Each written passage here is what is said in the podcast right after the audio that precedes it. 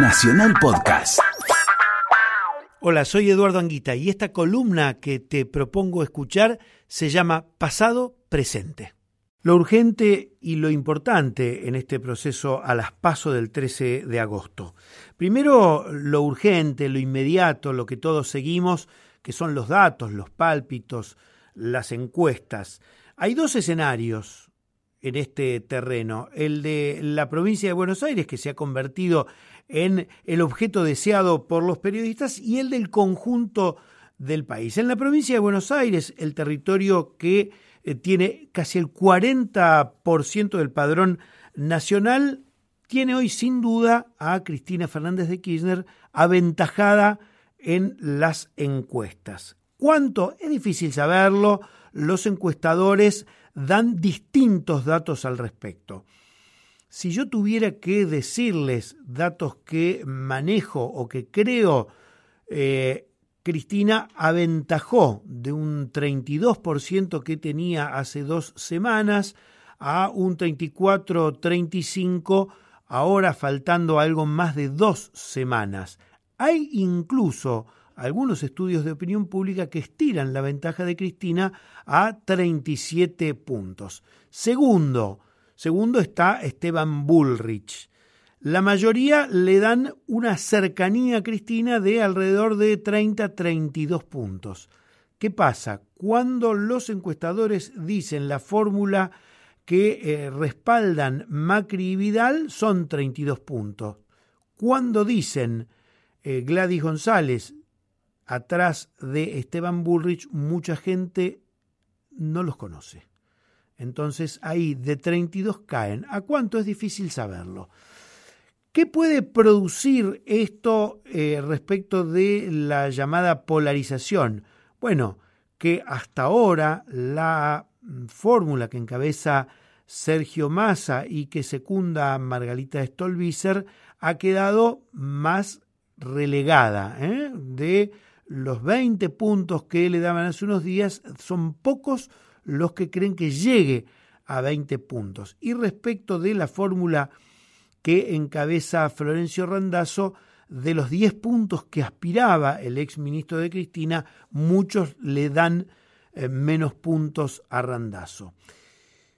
Volviendo a por qué crece Cristina, seguramente la explicación la da cada uno en función de la simpatía que tenga. Pero un dato que me dio un estudioso de la opinión pública es que el que hoy dice que va a votar a Cristina, cuando le preguntan si cambiaría su voto el 13 de agosto o el 22 de octubre, nueve de cada diez de los que votan a Cristina dicen que no cambiarían su voto. De allí lo que vos habrás leído en muchos medios estas últimas semanas respecto de que la estrategia de Jaime Durán Barba eh, es polemizar con Sergio Massa. ¿Por qué? Porque ya que es muy difícil quitarle votos a Cristina, apuntan a sacarle votos al que está en esa ancha avenida del medio que parece que no es tan ancha.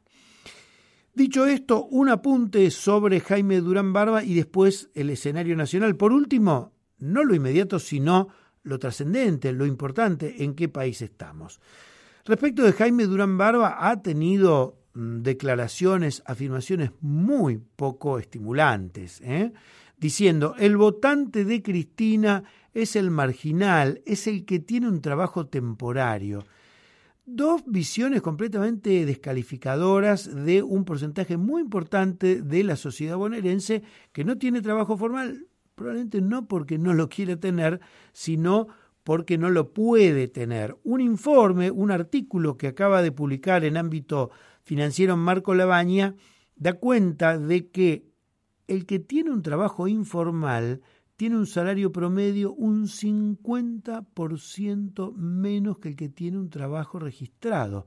Marco Labaña, hay que decirlo, diputado nacional, hijo de Roberto Labaña, eh, consultor de una consultora muy prestigiosa como Ecolatina. Entonces, si mm, el encuestador estrella de Cambiemos es eh, rudimentariamente descalificador de quien tiene un trabajo informal y lo identifica como el votante de Cristina, me parece que flaco favor le hace la democracia, no a una fuerza política.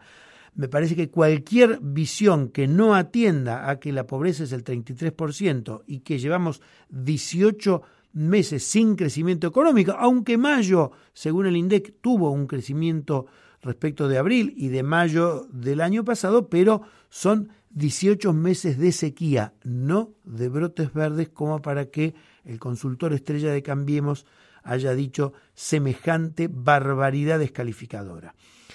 Respecto del escenario nacional, la crónica registra que el ministro Frigerio está trabajando con los gobernadores para impulsar en el Senado y en diputados eh, ser amigables con el Frente Cambiemos y de esta manera también ayudar a que muchos de los votos que en Córdoba, por ejemplo, van a acompañar a Schiaretti y de la Sota sean también votos macristas, eh, para que los votos del socialismo y el radicalismo santafesino también sean votos macristas. Efectivamente, se ha conformado un frente que no es solamente Cambiemos, sino que en algunas provincias tiene a fuerzas políticas provinciales que no incorporan al PRO, pero que son simpatizantes de la gestión de Mauricio Macri. ¿Por qué el oficialismo le da importancia a estos distritos en los cuales el PRO no integra alianzas provinciales y va en otros espacios políticos? Pues bien, porque el 23 de octubre, cuando se publique en los principales diarios, 23-24 de octubre, quién ganó y quién perdió, muchos van a decir ganó Macri. ¿Por qué? Porque aunque sean votos que no sean de una expresión de Cambiemos, son votos que apoyan al gobierno nacional. Por el contrario, quienes apoyen a Unidad Ciudadana dirán, la que más votos obtuvo, estamos siempre hablando de los escenarios a fecha de hoy, no del 22 de octubre, quien más votos sostiene, quien más votos obtuvo, es Unidad Ciudadana en la provincia de Buenos Aires con Cristina Kirchner al frente. Un párrafo solamente. La Argentina sigue necesitando no solo del porteo, sino de una posibilidad que todos nos merecemos, que es el entendimiento de la dirigencia para afrontar los graves problemas de la Argentina. Si a partir del 23 de octubre las fuerzas políticas no encuentran un espacio compartido, vamos a terminar en el país en el que nos seguimos peleando entre nosotros. Algunos creerán que se necesita de las multinacionales y otros creerán que el gran problema de la Argentina es el endeudamiento y precisamente las multinacionales.